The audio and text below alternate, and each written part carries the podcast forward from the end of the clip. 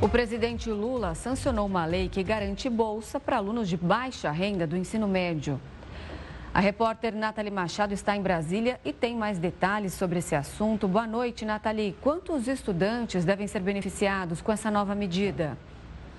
Olá, Renata, Gustavo, boa noite, boa noite a todos. Olha, a expectativa é que 2 milhões e meio de estudantes sejam beneficiados com essa bolsa para tentar diminuir a evasão escolar, para que eles concluam o ensino médio. E o governo deve investir, em média, 20 bilhões de reais nesse programa até 2026. Mas para ser beneficiado, o estudante ele vai precisar preencher alguns pré-requisitos, como, por exemplo, ser registrado, ser inscrito no Cadastro Único de Programas Sociais, que também recebe, que faz parte ali do Bolsa Família, ou então o estudante deve ter entre 19 e 24 anos e deve estar matriculado no Programa de Educação de Jovens e Adultos, o EJA. Esse programa prevê o pagamento da Bolsa de duas maneiras. A primeira maneira é, deve ser esse pagamento mensalmente, a pessoa pode fazer o resgate do dinheiro quando quiser, e a outra maneira é um resgate anual. Mas esse resgate só pode ser feito após a conclusão de todo o ensino médio. Vale ressaltar também, Gustavo e Renata, que esse estudante ele não pode ter menos do que 80% de presença nos dias letivos e também não deve ter reprovado de ano, ele tem que passar de ano. Agora, esse é o resultado de uma medida provisória que veio do Poder Executivo, foi aprovado pelo Congresso, aprovada pelo Congresso Nacional em dezembro, final do ano passado, e agora foi sancionada pelo presidente Lula. Gustavo. Tá certo, Nathalie. Obrigado pelas informações. Uma ótima noite. E o ministro da Fazenda, Fernando Haddad, negou que exista uma tensão entre os poderes e afirmou que vai conversar com o presidente Lula amanhã sobre a reoneração da folha de pagamento. Existe tensão entre os poderes. A Fazenda, vocês foram testemunhas disso. A Fazenda negociou projetos complexos, difíceis, que ninguém sequer apostava na sua possível aprovação. E nós fomos discutindo. Eu tenho um protocolo a seguir. Eu não posso atropelar esse protocolo. O presidente da República precisa ser informado. Eu ia hoje falar com o presidente da República, não foi possível. Vou amanhã falar com ele. Aí com, consegui marcar um, uma audiência presencial com o presidente Lira. Nós já estamos com os números todos devidamente apurados, sabemos a conta correta é, que vai ter que ser apresentada. Agora, nós não podemos nos deixar sodar, nem impressionar, nem Agora, nós estamos ouvindo todo mundo. O futuro ministro da Justiça, Ricardo Lewandowski, já fez mudanças na pasta e começou a conversar com possíveis novos integrantes do ministério. Ele vai assumir o cargo no dia 1 de fevereiro. A nomeação do ministro aposentado do Supremo Tribunal Federal, Ricardo Lewandowski, para substituir Flávio Dino no Ministério da Justiça, deve ser publicada no Diário Oficial na sexta-feira. A posse, no entanto, será em 1 de fevereiro. Lewandowski fará mudanças nos postos estratégicos, como a Secretaria Executiva do Ministério, hoje ocupada por Ricardo Capelli, braço direito de Dino. O novo número 2 da pasta deverá ser o ex-secretário-geral do STF, Manuel Carlos de Almeida Neto. Fontes ligadas a Lewandowski afirmam que ele deve manter o Adidamus na Secretaria Nacional do Consumidor, atendendo a um pedido do PT. Mas o futuro ministro busca alternativas para a Secretaria Nacional de Justiça e para a área de segurança pública, principal desafio da pasta. Lewandowski tem dito a interlocutores que terá a missão pessoal de reverter a crise na segurança pública, o que considera um dos desafios do governo Lula. A segurança nas redes sociais é outra preocupação. Tanto que o futuro titular da Justiça quer formar grupos de trabalho focados no uso da inteligência artificial e já fala numa parceria com o Tribunal Superior Eleitoral para regulamentar a ferramenta antes das eleições de outubro. Nos próximos dias, Lewandowski deve conversar com o atual secretário de Segurança de Diadema, na região metropolitana de São Paulo. Segundo fontes, Benedito Mariano é uma sugestão de integrantes do PT para assumir a Secretaria Nacional de Segurança Pública, que agrada ao novo ministro da Justiça e ao presidente Lula. E o governador de São Paulo, Tarcísio de Freitas, confirmou hoje que vai apoiar a reeleição de Ricardo Nunes. A declaração aconteceu durante a entrevista coletiva, depois de um evento do governo estadual para anunciar subsídio para a compra de casas. Questionado se o eleitor poderia entender que o governador estará ao lado de Nunes na disputa eleitoral deste ano, Tarcísio respondeu que sim.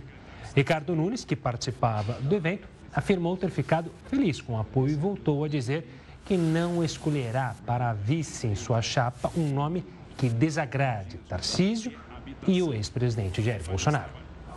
E é um trabalho de parceria. Tudo que a gente faz é, é, aqui precisa da parceria com a prefeitura, porque senão a gente não decola. Então tem vários projetos de revitalização de pontos importantes que se a gente não tiver diálogo não resolve. E felizmente a gente tem um prefeito que dialoga muito com a gente, que tem sido muito parceiro, que é muito comprometido com a cidade, né, que senta na mesa e isso para nós nos dá um grande conforto. O eleitor pode entender isso na Oi?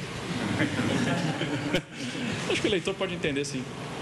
Mas é óbvio que vai caber a mim sentar com os partidos, com o presidente da Assembleia, que é uma grande liderança, com o governador, com o, o ex-presidente, com todas as lideranças e achar um nome é, é, comum de uma forma democrática no, no, numa, numa, ampla discussão, porque é, é importante que reflita isso, né? Uma pessoa que reflita para estar tá todo mundo confortável. Agora, lógico, o, a opinião do presidente Bolsonaro, do, do Tarcísio, eu não vou colocar ninguém que o Tarcísio não goste. O Ministério da Integração e do Desenvolvimento Regional reconheceu situação de emergência em mais dois municípios do Rio de Janeiro devido aos danos causados pelas fortes chuvas. E quem tem mais detalhes sobre a crise relacionada aos temporais é o repórter Marcos Marinho. Boa noite, Marcos. Oi, Renata. Oi, Gustavo. Boa noite para vocês. Boa noite para todos que estão com a gente aqui no Jornal da Record News. Além da capital, cinco municípios da Baixada Fluminense estão em estado de emergência por conta das chuvas. São as cidades de Belfor Roxo, São João de Meriti, Nova Iguaçu, Duque de Caxias e Mesquita. Isso significa que esses municípios podem pedir recursos do governo federal, recursos do Ministério do Desenvolvimento. E para isso, basta apenas que as prefeituras apresentem os os projetos, os projetos para os quais o dinheiro será destinado. De acordo com o governo federal, esse dinheiro deve ser liberado para a compra de alimentos, para a compra de cobertores e também de combustível para os veículos utilizados nas operações de resgate. Doze pessoas morreram nos temporais que atingiram o estado do Rio de Janeiro nos últimos dias. Muitos lugares ainda estão alagados. Os bombeiros e a Defesa Civil continuam trabalhando para liberar as áreas atingidas pela chuva. E a meteorologia diz o seguinte: amanhã a previsão é de 41 graus aqui na capital fluminense. A máxima prevista é de 41 graus. Ou seja, a previsão é que amanhã a gente tenha o dia mais quente da semana. E para os próximos dias, amanhã vai ser um dia muito quente, só que depois disso a gente tem mais previsão de chuva, o que deixa muita gente ainda preocupada com o que vem por aí. Volto com vocês aí no estúdio. Obrigado, Marcos. E olha, o preço do aluguel residencial subiu 16% em 2023, três vezes mais que a inflação, isso de acordo com o indicador do FIPZAP. Os novos contratos de aluguéis residenciais ficaram em média 16,16% mais caros no ano passado, segundo dados do índice FIPESAP divulgados nesta terça-feira. O resultado ficou ligeiramente abaixo do registrado em 2022, quando o avanço foi de 16,55%, o maior em 11 anos. O aumento representa mais que o triplo do Índice Nacional de Preços ao Consumidor Amplo, IPCA, considerado a inflação oficial do país, que avançou 4,62% no ano. Com isso, a alta real dos novos aluguéis, descontada a inflação, foi de 11,54%. O FIPESAP acompanha o preço médio de locação de apartamento em 25 cidades brasileiras, com base em anúncios veiculados na internet. De acordo com o levantamento, todos os municípios monitorados registraram alta real em 2023. Entre as capitais monitoradas, os maiores avanços no ano foram em Goiânia, Florianópolis, Fortaleza e Curitiba. Na lista também aparece a cidade de Campinas, no interior de São Paulo, com uma alta expressiva de mais de 29%. Já o preço médio nacional dos novos contratos de aluguéis, calculado para as 25 cidades, é de R$ 42,53 o metro quadrado, segundo dados de dezembro. Considerando essa base do FIPESAP, o aluguel de um apartamento de 50 metros quadrados no país custa, em média, R$ 2.126,50, quase 300 reais acima do ano anterior. O índice FIPESAP mostrou também que a cidade de Barueri, na região metropolitana de São Paulo, ultrapassou a capital e registrou o preço do metro quadrado mais caro para aluguel em 2023. A cidade se destacou principalmente pelo segmento de alto padrão em Alphaville, bairro nobre do município, que dá nome também a condomínios de luxo na região. Atualmente, o metro quadrado em Barueri custa em média R$ 59,06. Já na capital paulista, o preço é de R$ 51,62 por metro quadrado. Para a gente entender essa alta dos preços nos aluguéis residenciais, nós vamos entrevistar agora o coordenador responsável pelo índice FIPESAP, Alisson de Oliveira. Boa noite, Alisson. Seja muito bem-vindo ao Jornal da Record News. Boa noite, Renata. Boa noite, Gustavo. E boa noite às pessoas que nos assistem em casa. Bom, Alisson, o que explica esse aumento no preço dos aluguéis tão acima da inflação no período? Eu acho que o, o, principal fator que a gente é, monitora que influencia o, o, preço do aluguel e essa alta é, acima da inflação que a gente observou em 2023 é a, a taxa de juros do, do financiamento imobiliário, né? Com, com a, essa taxa elevada há algum tempo com a alta da Selic, a alta do financiamento imobiliário, acaba que a prestação do financiamento para as famílias acaba ficando com, com o valor da parcela acaba ficando maior e uma quantidade menor de famílias consegue financiar um imóvel. E se essas famílias não conseguem financiar e elas continuam precisando de moradia, elas acabam tendo que recorrer à locação e tendo que e aí acaba aumentando essa demanda no mercado de locação e consequentemente, consequentemente a gente observa um aumento, esse aumento de preços aí acima da inflação no período. Alisson, pegando esse gancho que você falou sobre as famílias não conseguirem comprar, fazer o financiamento, a variação é, do aumento do aluguel muda de modelo de apartamento, modelo, tamanho dele, ou seja, é, nas classes mais baixas, apartamentos mais simples, essa alta é maior, é menor que de apartamentos maiores? É, sim, né? a, gente, a gente acompanha a variação também por número de quantidade de dormitórios, né? uma variável que a gente, que a gente acompanha. Quando a gente olha para imóveis menores, imóveis de um dormitório, a gente vê que essa alta foi mais elevada do que imóveis maiores, de três ou quatro dormitórios. E um dos motivos que explica isso é, é, justamente a acessibilidade financeira desses imóveis, né? Então, um número, um número grande de famílias consegue, financi é, consegue financiar os imóveis mais baratos e não os mais caros, e naturalmente os imóveis menores são mais baratos, então acaba tendo uma demanda maior por esses imóveis do que por imóveis maiores. E outro fator também que corrobora para isso é, é, uma tendência demográfica que a gente sabe que, que as pesquisas do IBGE mostram que tem diminuído também o número de pessoas por, por família no, no Brasil, né? Alisson, é, um, uma das explicações poderia ser, a gente ainda sente o reflexo da pandemia, que a gente sabe que naquele período muitas pessoas diminuíram, perderam suas rendas, negociaram outros valores, os aluguéis baixaram e agora a gente está como fosse recompondo esses valores? Sim, esse, esse, é um efeito também, mas que a gente julga que é um efeito é, que, que, que, tem um efeito secundário, né? Porque se a gente olhar para a recuperação do preço de locação, ela já vem acontecendo aí desde o segundo semestre de 2021, aconteceu durante o ano de 2022 e agora ainda tem algum efeito é, é, em 2023, mas um efeito menor, né? Dado que esse efeito já se concentrou aí é, em, em 2022 e no segundo semestre de 2023. Mas certamente ainda tem algum efeito da, da pandemia de recomposição de preços aí que os proprietários estão aproveitando para agora que a economia está melhor, com o desemprego mais baixo e a renda das famílias mais elevada, os proprietários aproveitam para conseguir recompor aquela renda perdida no, no passado. Alisson, outro dado que me chamou a atenção no levantamento é que a cidade de Goiânia é quem lidera a valorização dos imóveis. É, o que, que se explica? Também esse movimento de pessoas indo morar em outras regiões, a gente acompanhava São Paulo, sempre Rio de Janeiro, são as mais caras. Mas essa valorização em outras áreas do país, a que se explica? É, a, gente, a, gente, teve esse movimento, né? mas a, agora, mais recentemente também, com, a, com, o arrefecimento da pandemia, a gente teve o movimento inverso. Né?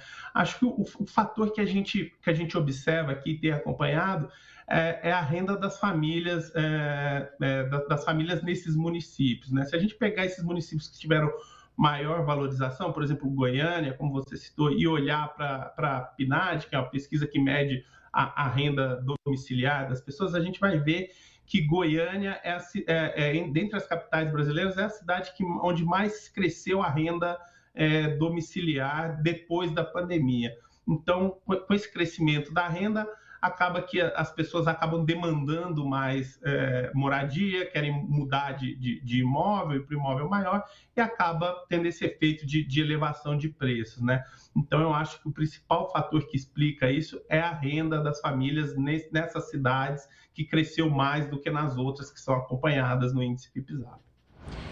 E por que alguns contratos são indexados lá pelo IGPM, outros pelo IPCA? É, quem que define isso? Em quais desses indicadores é, o contrato vai seguir para fazer a cobrança? E já olhando para frente, o que, que a gente pode esperar do valor dos aluguéis agora para 2024? Ah, é, o que define isso é uma questão contratual mesmo, né? Quando você vai alugar um imóvel, tem lá uma cláusula que está falando, ah, anualmente ah, ó, essa, o valor do, do aluguel ele vai ser reajustado pelo IGPM, vai ser reajustado pelo IPCA, né?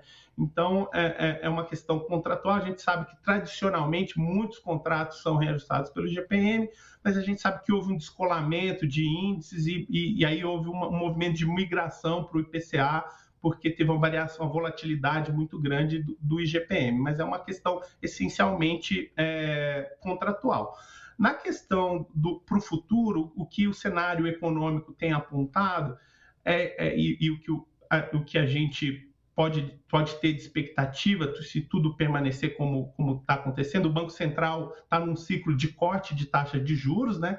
Em algum momento, essa queda na taxa de juros básicas da economia devem refletir nas taxas de juros do financiamento imobiliário, e, a, e com isso acaba refletindo também na parcela que as famílias pagam para financiar imóveis, que deve reduzir e um número maior de famílias deve começar a conseguir, a ter mais acesso financeiro aos imóveis. Com isso, deve ter algum arrefecimento, algum acomodamento aí nesse mercado de locação, porque mais famílias devem conseguir ir para a compra e para a venda de imóveis. Tá certo, Alisson. Obrigado pela participação aqui conosco, analisando o cenário do setor e também prospectando para os próximos meses. Um forte abraço e até a próxima. Um abraço, muito obrigado. a empresa Precisa Medicamentos, responsável pela vacina Covaxin, foi multada em 3 milhões e 800 mil reais. A decisão da Controladoria Geral da União foi motivada por fraudes no processo de venda do imunizante que protege contra a Covid-19 ao Ministério da Fazenda em 2020. Naquele ano, a pasta havia comprado da instituição 20 milhões de doses da Covaxin por mais de um bilhão e meio de reais.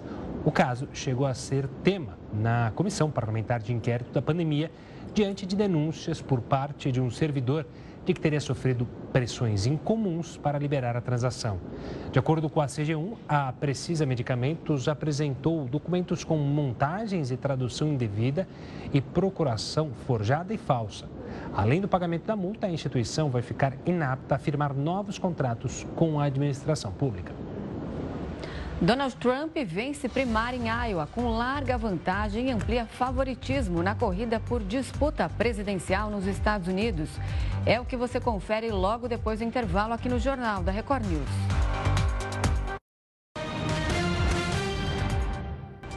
Estamos de volta para falar que o governo anunciou um incentivo para alunos de baixa renda que prestarem o Enem neste ano. A medida é uma tentativa de fazer com que mais estudantes participem do exame. O Ministério da Educação divulgou o balanço do Enem de 2023. Ao todo, 2,7 milhões de pessoas fizeram a avaliação no ano passado. O número representa 68% dos mais de 4 milhões de inscritos.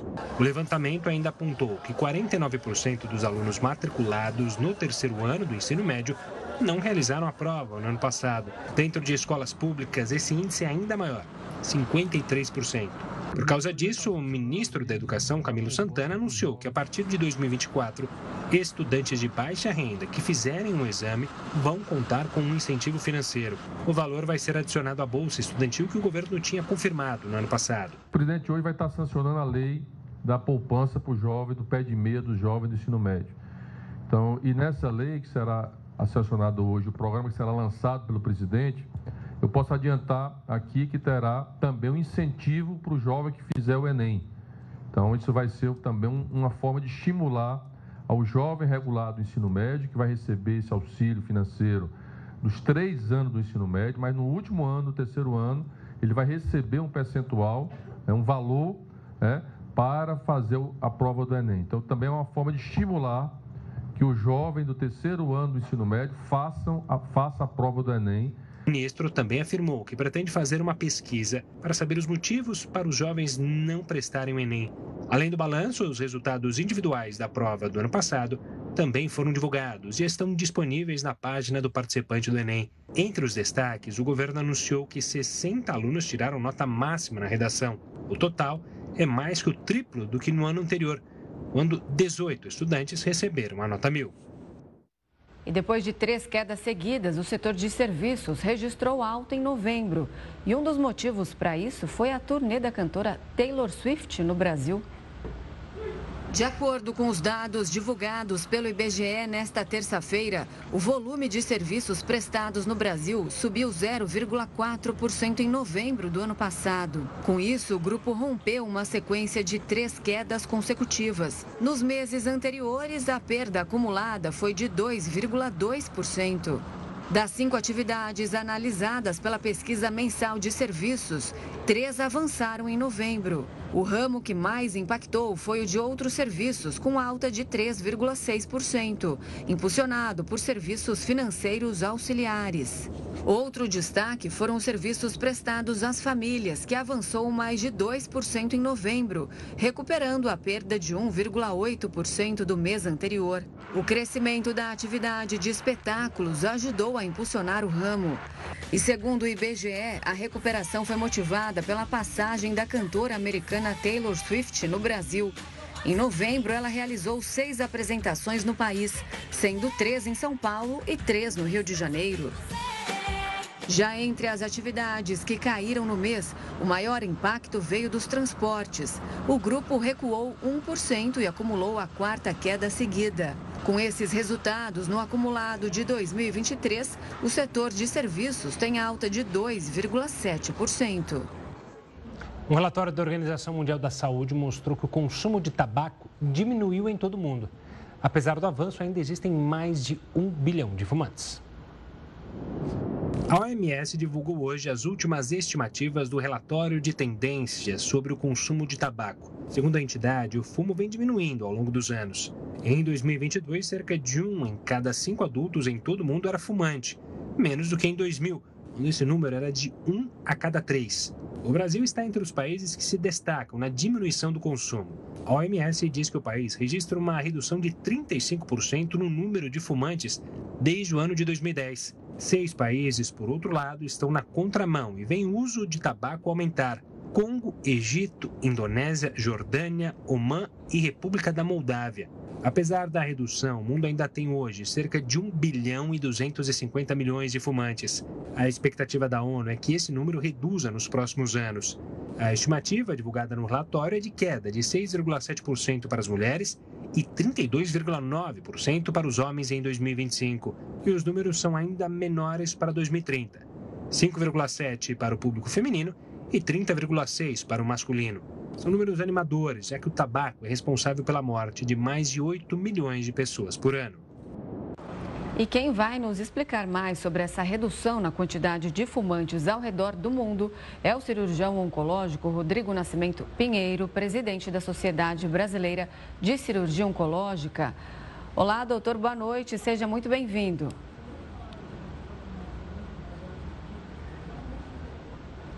Acho que estamos sem o áudio do doutor, ou não temos. Temos o áudio do doutor? Não sei se está desligado o microfone, talvez, do doutor. Vamos só retomar, vamos retomar o contato, aí a gente conversa com o doutor para falar então sobre o consumo da queda do tabaco. Enquanto isso, a gente fala do ex-presidente dos Estados Unidos, Donald Trump. Ele venceu com folga as primárias que deram pontapé inicial na corrida eleitoral americana. Em Iowa, Trump superou os principais adversários, Nick Haley e Ron DeSantis, com uma vantagem de cerca de 30% dos votos. Donald Trump comemorou a vitória e parabenizou os concorrentes republicanos durante um pronunciamento. Ele agradeceu aos eleitores e companheiros de partido pela votação. Esta é uma noite muito especial.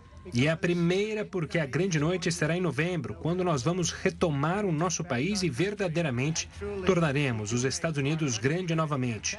Muito obrigado a todos. É uma grande honra.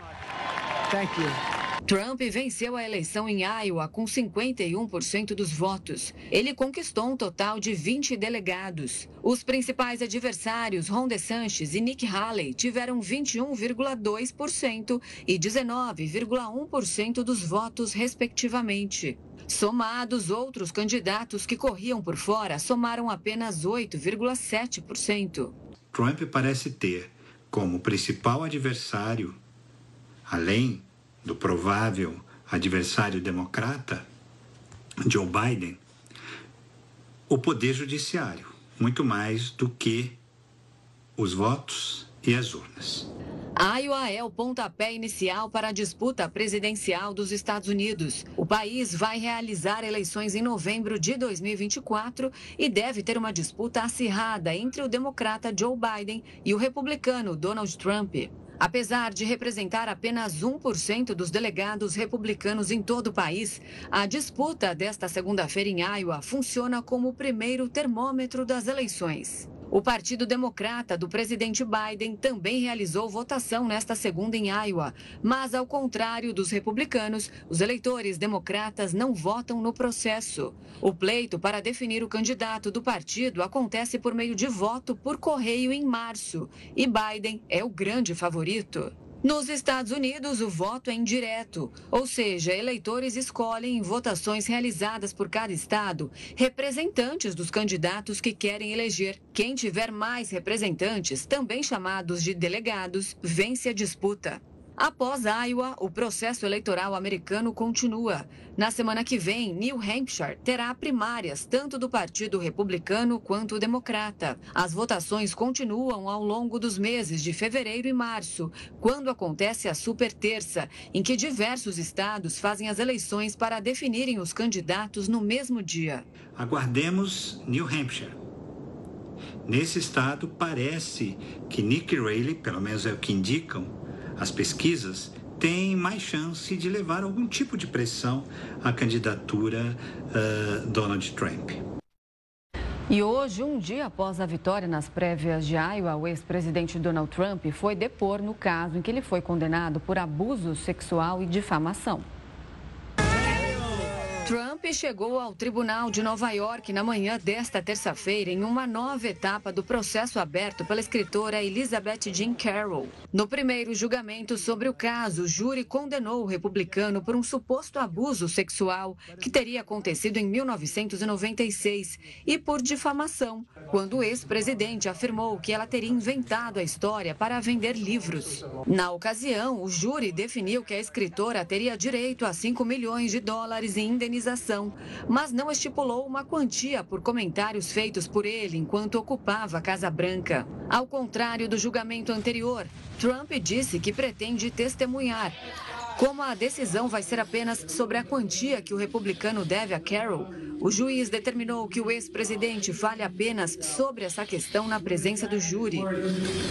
Fora do tribunal, não há qualquer tipo de restrição. Nas redes sociais, Trump continua alegando que a escritora mentiu a respeito do abuso para se promover. Já Carroll diz que teve sua carreira prejudicada e pede indenização de 10 milhões de dólares.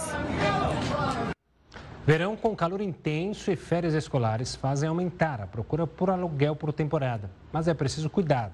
Só no ano passado, criminosos criaram mais de 6 mil anúncios falsos, maioria no estado de São Paulo e com valores abaixo da média. A proposta era tentadora: passar três dias, incluindo a virada do ano, em um apartamento à beira-mar, em Praia Grande, litoral sul de São Paulo. O valor pedido pela falsa corretora, 750 reais. Ela pediu 50% do valor, eu enviei. Neyman pediu é, meus documentos, enviei também. Depois ela pegou e falou que era 100% do valor. Foi na onde que eu desconfiei, tal e pedir para o dinheiro de volta. Ela falou que ia retornar o dinheiro, mas até agora não retornou nem nada. No ano passado, 6.600 falsos anúncios foram identificados em uma plataforma de aluguel por temporada. Os supostos imóveis estavam localizados principalmente em São Paulo, Rio de Janeiro e Minas Gerais. E em quase 70% das fraudes, os valores das ofertas estavam abaixo da média de mercado. O preço baixo é a principal isca usada para atrair interessados. Em alguns casos, os criminosos também fazem promoção relâmpago, isso para apressar os clientes e receberem o pagamento quanto antes. Por isso, a principal recomendação é nunca fechar nenhum acordo por impulso, antes de ter certeza que o anúncio é verdadeiro. Uma orientação simples é pedir uma chamada de vídeo para mostrar o imóvel. Também vale comparar o valor com outros anúncios na mesma região e dar preferência a negociações feitas em plataformas conhecidas. Ela vai te garantir a efetividade do seu negócio. Caso algo dê errado, você vai poder reclamar para alguém. Você vai reclamar para a plataforma. Sueli aluga um apartamento e criou algumas estratégias para passar confiança aos clientes. A qualquer momento, se você estiver disponível, você pode vir visitar o imóvel, não tem problema nenhum, está aberto a visitação. E videochamadas também, é o que acontece bastante. Dicas importantes que Natasha não conhecia. Agora ela vai redobrar os cuidados. Eu nunca caí em golpe assim e esse foi a primeira vez. Mas também foi a primeira e última vez, porque eu aprendi. Um laudo concluiu que um dos prédios esvaziados depois do afundamento de uma rua em Goiânia não corre risco de desabar, mas os moradores ainda têm medo de voltar para os apartamentos. Moradores procuraram uma delegacia do meio ambiente para pedir uma investigação sobre o afundamento da rua e da calçada em um bairro de alto padrão de Goiânia, bem em frente à obra de um prédio em construção. Nós estamos correndo risco de vida, né?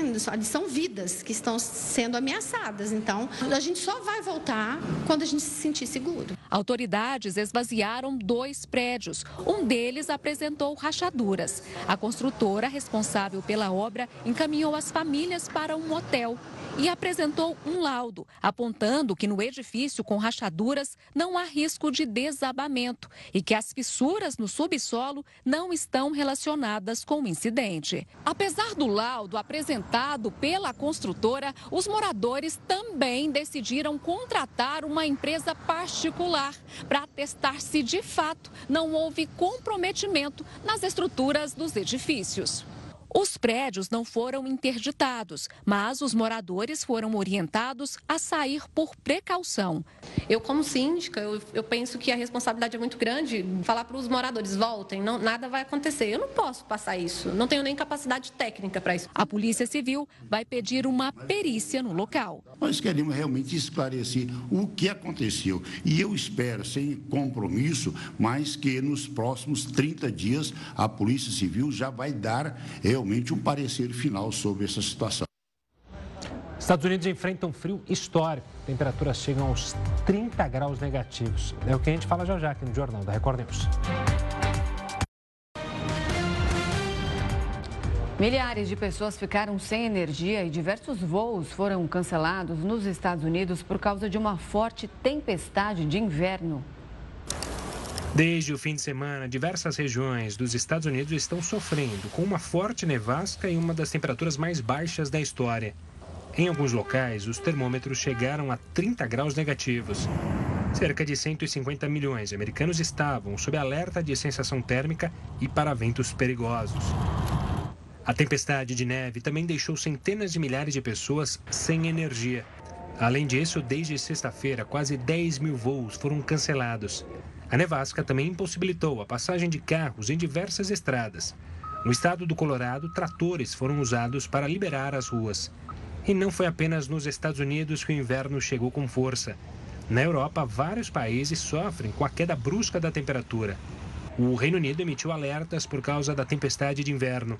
Os avisos valem para toda a Escócia e para o norte da Inglaterra e do país de Gales.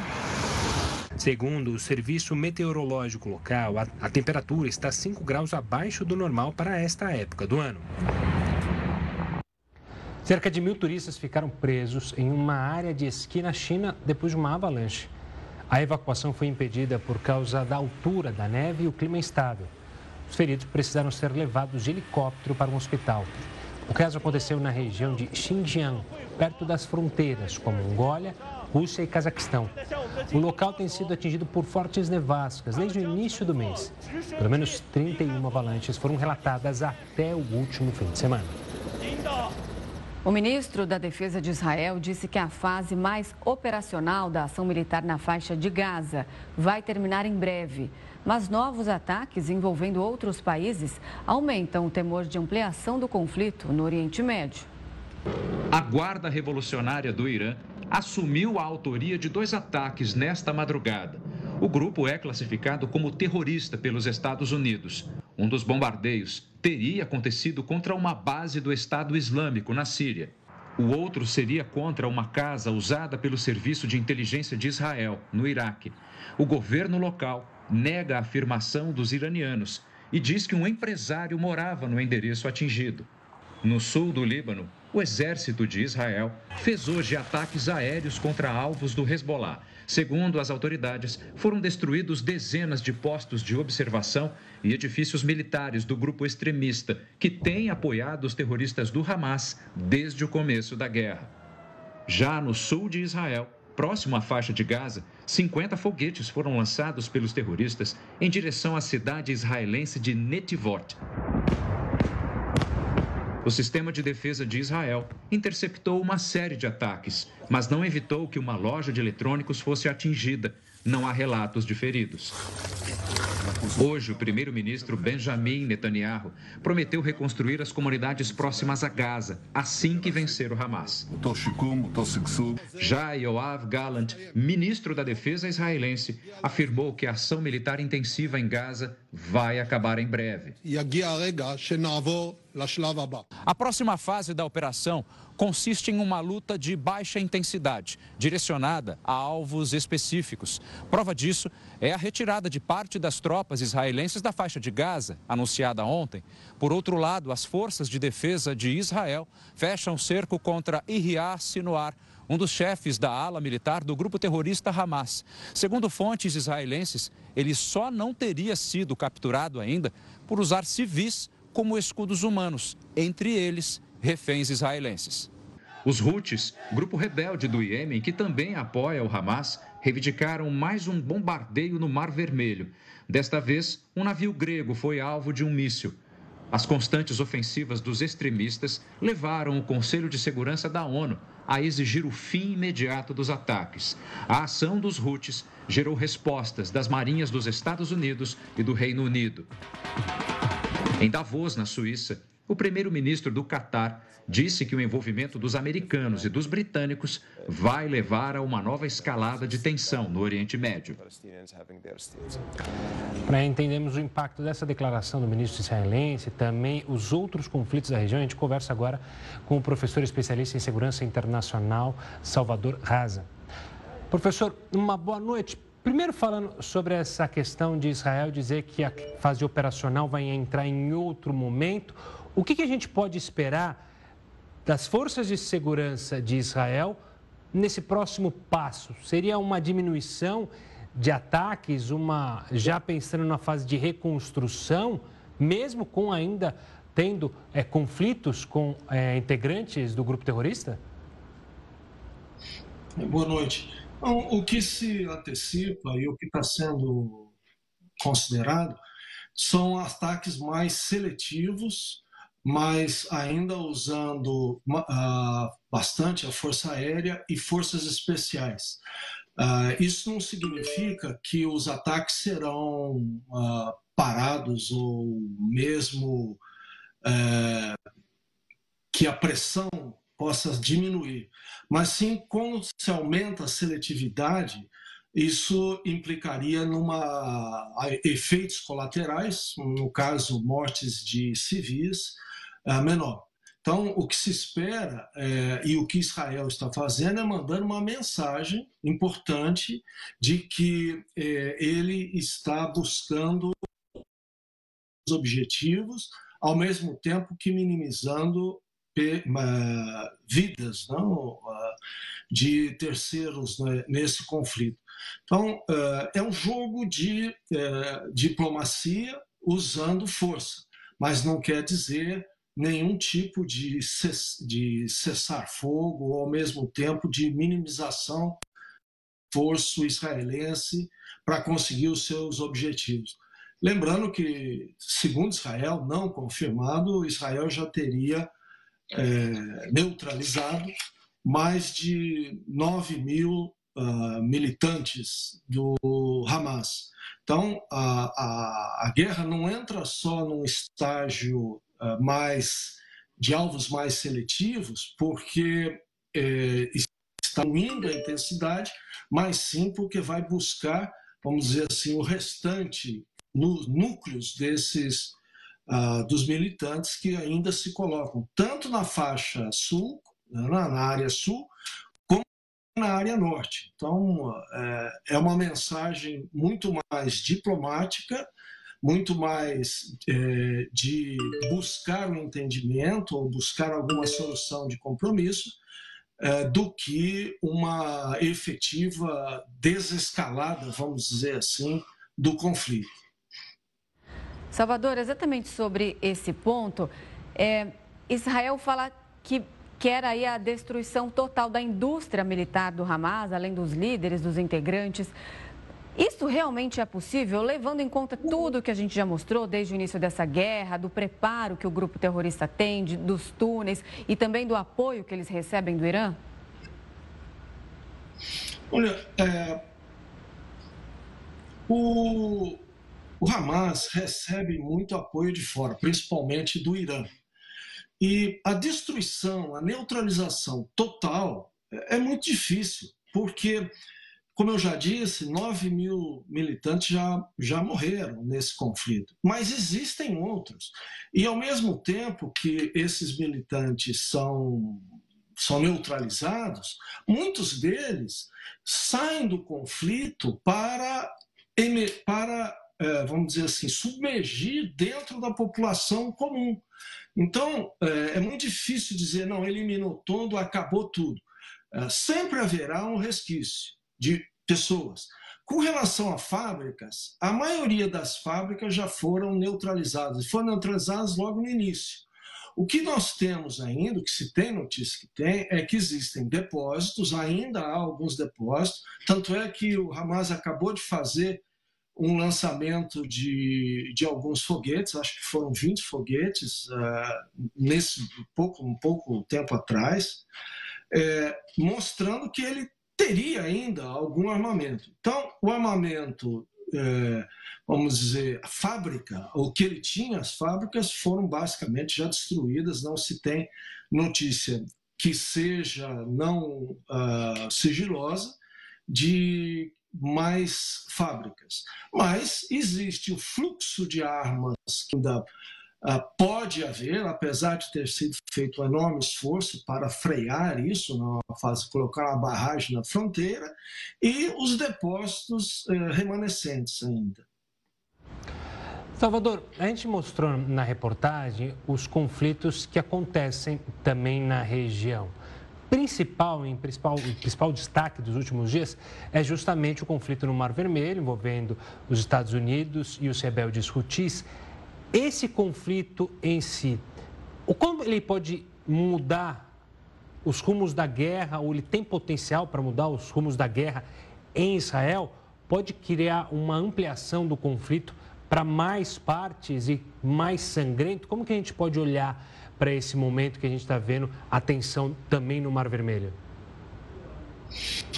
Isso é muito interessante. É, ao mesmo tempo que Israel faz um movimento de, é, entre aspas, de diminuir o esforço de letalidade, vamos dizer assim, uh, você tem os, o, o Hezbollah, o, o pessoal no próprio Irã, Houthis, buscando, na realidade, e o próprio Hamas, buscando, na realidade, manter o conflito. Então você começa a ver uma, uma, uma, uma questão que, é, contraditória. Né?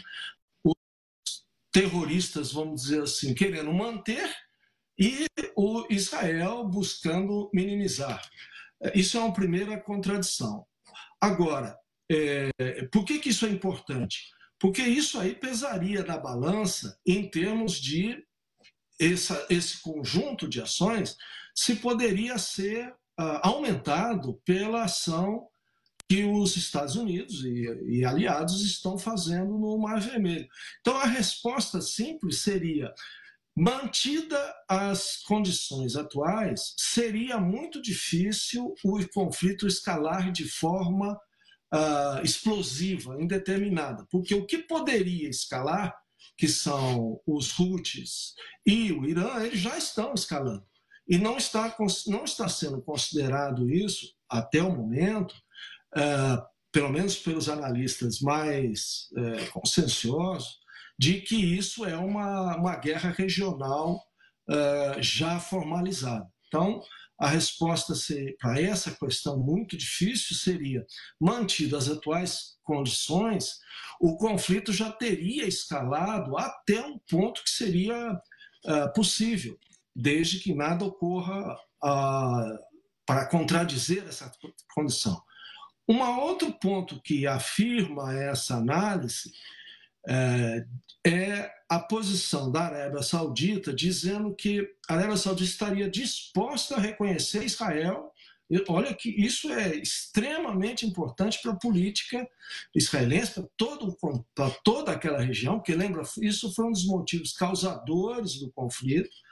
Ah, então, a Arábia Saudita estaria disposta a, a reconhecer Israel desde que fossem ah, atendidas algumas condições.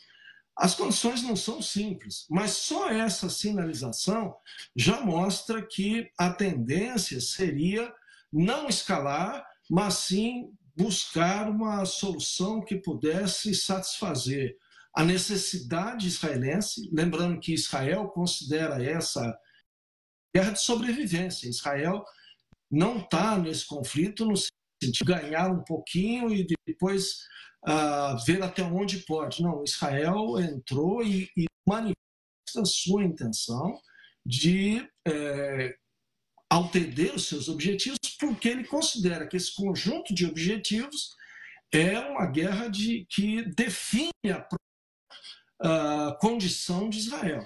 Então, não deve escalar uh, mais, uh, mantidas as atuais condições, as ações diplomáticas na região, as negociações estão sendo intensas, tanto que o, o próprio secretário de Estado americano esteve na região, no caminho né, de, da, da, da, das conferências em, em Doha, né? É, e buscando a sua passagem por lá mostra é, e levou uma série de negociações nesse sentido. Então, uh, isso é uma questão. Agora, os analistas, principalmente aqui nos Estados Unidos, estão olhando para além das fronteiras regionais, além das fronteiras do Oriente Médio, buscando entender até que ponto a situação China, uh, Irã, no caso, Rússia e também algumas condições na África não poderiam uh, conflito. Então, não basta conter só no local. Os Estados Unidos e Israel também estão preocupados em que efeitos é, até gerados até mais é, longe, vamos dizer, de uma forma mais, mais simples, pudessem também impactar. Então, a ação diplomática é intensa, há sinalização de que pode haver solução no momento que a Arábia Saudita sinaliza. Vários outros atores é, sinalizaram ah, uma certa neutralidade, mas a tensão ainda é bastante alta, é muito preocupante, mas é, os Estados Unidos, e eu termino aqui, os Estados Unidos é, não cometeu um erro que seria Uh, muito grave nessa condição seria ele usar as bases. Os Estados Unidos tem uma base logo do outro lado do Mar Vermelho. Ele poderia dali lançar os dessa muito grande, muito importante, mas ao mesmo tempo muito discreta, vamos dizer assim. Claro. Uh, e ele não usou. Então ele está usando ataques de navios né, a partir do mar, mostrando que é uma reação, há uma contenção, se você achar melhor assim. Tá certo, professor. Muito obrigada pela entrevista. Uma boa noite para você. Até mais. Até mais. Boa noite. Boa noite. Dois aviões colidiram no aeroporto de Hokkaido, no Japão. Segundo as autoridades, as aeronaves estavam em solo no momento do acidente. Uma delas se preparava para decolar. Felizmente, não há registro de vítimas ou feridos. Autoridades não informaram as causas da colisão. O acidente aconteceu apenas duas semanas depois de uma outra colisão entre duas aeronaves no Aeroporto Internacional de Haneda, em Tóquio. Na ocasião, no dia 1 de janeiro, os aviões se chocaram, causando a explosão de uma delas e a morte de cinco pessoas. E um outro avião se envolveu em um acidente impressionante. Uma aeronave de combate a incêndios florestais despejava água e voava em baixa altitude quando uma das asas bateu em um poste. O piloto perdeu o controle do avião que começou a pegar fogo antes de cair na rodovia. O piloto infelizmente morreu e outras quatro pessoas que estavam no carro ficaram feridas. O acidente será investigado. Isso aconteceu perto da cidade de Talca, no Chile. Uma pesquisa feita com especialistas, governos e sociedade civil mostrou que a inteligência artificial pode ser um risco para todos os países. A preocupação é com o uso da tecnologia na divulgação de notícias falsas. O documento aponta a inteligência artificial como a maior ameaça do mundo a curto prazo. Segundo o estudo, informações falsas e enganosas distribuídas pela nova tecnologia podem prejudicar a economia global porque afetam diretamente a gestão dos governos e a manutenção da democracia. Ainda mais com a proximidade do período de eleições em países como Estados Unidos, Reino Unido, Indonésia, Índia, México e Paquistão. O relatório listou que a desinformação é o problema mais grave nos próximos dois anos. O documento alerta ainda que as notícias falsas podem prejudicar grande parte da população, já que muitas pessoas têm dificuldade em verificar se é verdadeira a informação que recebem pelo celular ou computador. A inteligência artificial pode se passar por outras pessoas e ser usada em fraudes, disse uma das autoras do estudo. Por outro lado, ela também diz que pode ajudar o problema é saber como usar. A pesquisa foi realizada pelos organizadores de um fórum que começa na semana que vem em Davos, na Suíça. O evento vai reunir líderes mundiais para discutir questões que podem ter impacto na economia. No esporte, Abel Ferreira fica mais um ano no Palmeiras. É o que a gente fala já já no Jornal da Record News. Um dos maiores nomes da história do Palmeiras, o técnico Abel Ferreira, renovou o contrato com o clube até o fim de 2025. Uma notícia comemorada pela torcida palmeirense. Mesmo com o interesse do futebol do Catar, Abel Ferreira decidiu ficar no Brasil. O contrato do técnico português acabava no fim de 2024. Foi prorrogado por mais um ano. A notícia foi dada pela presidente do Palmeiras em uma coletiva hoje mais cedo. Leila Pereira afirmou que a decisão de renovar com Abel se deu pelo fato do clube priorizar a manutenção de profissionais que estão dando certo. E o meu foco sempre foi manter, manter o nosso elenco, manter os profissionais que durante todos esses anos tem demonstrado uma, uma estabilidade não é, com relação à performance em campo. Então, eu acho que o grande reforço do Palmeiras é esse. O técnico já conquistou nove títulos pelo Palmeiras. Se vencer mais um, vai igualar Oswaldo Brandão como treinador que mais levantou taças na história do clube. Esse fim de semana, Abel já tem compromisso. O Palmeiras estreia no Paulistão fora de casa. Enfrenta o Novo Horizontino domingo. O Jornal da Record News fica por aqui. Muito obrigada pela companhia. Tenha uma ótima noite. Fique agora com News das 10 com a Renata Loures. Tchau, tchau.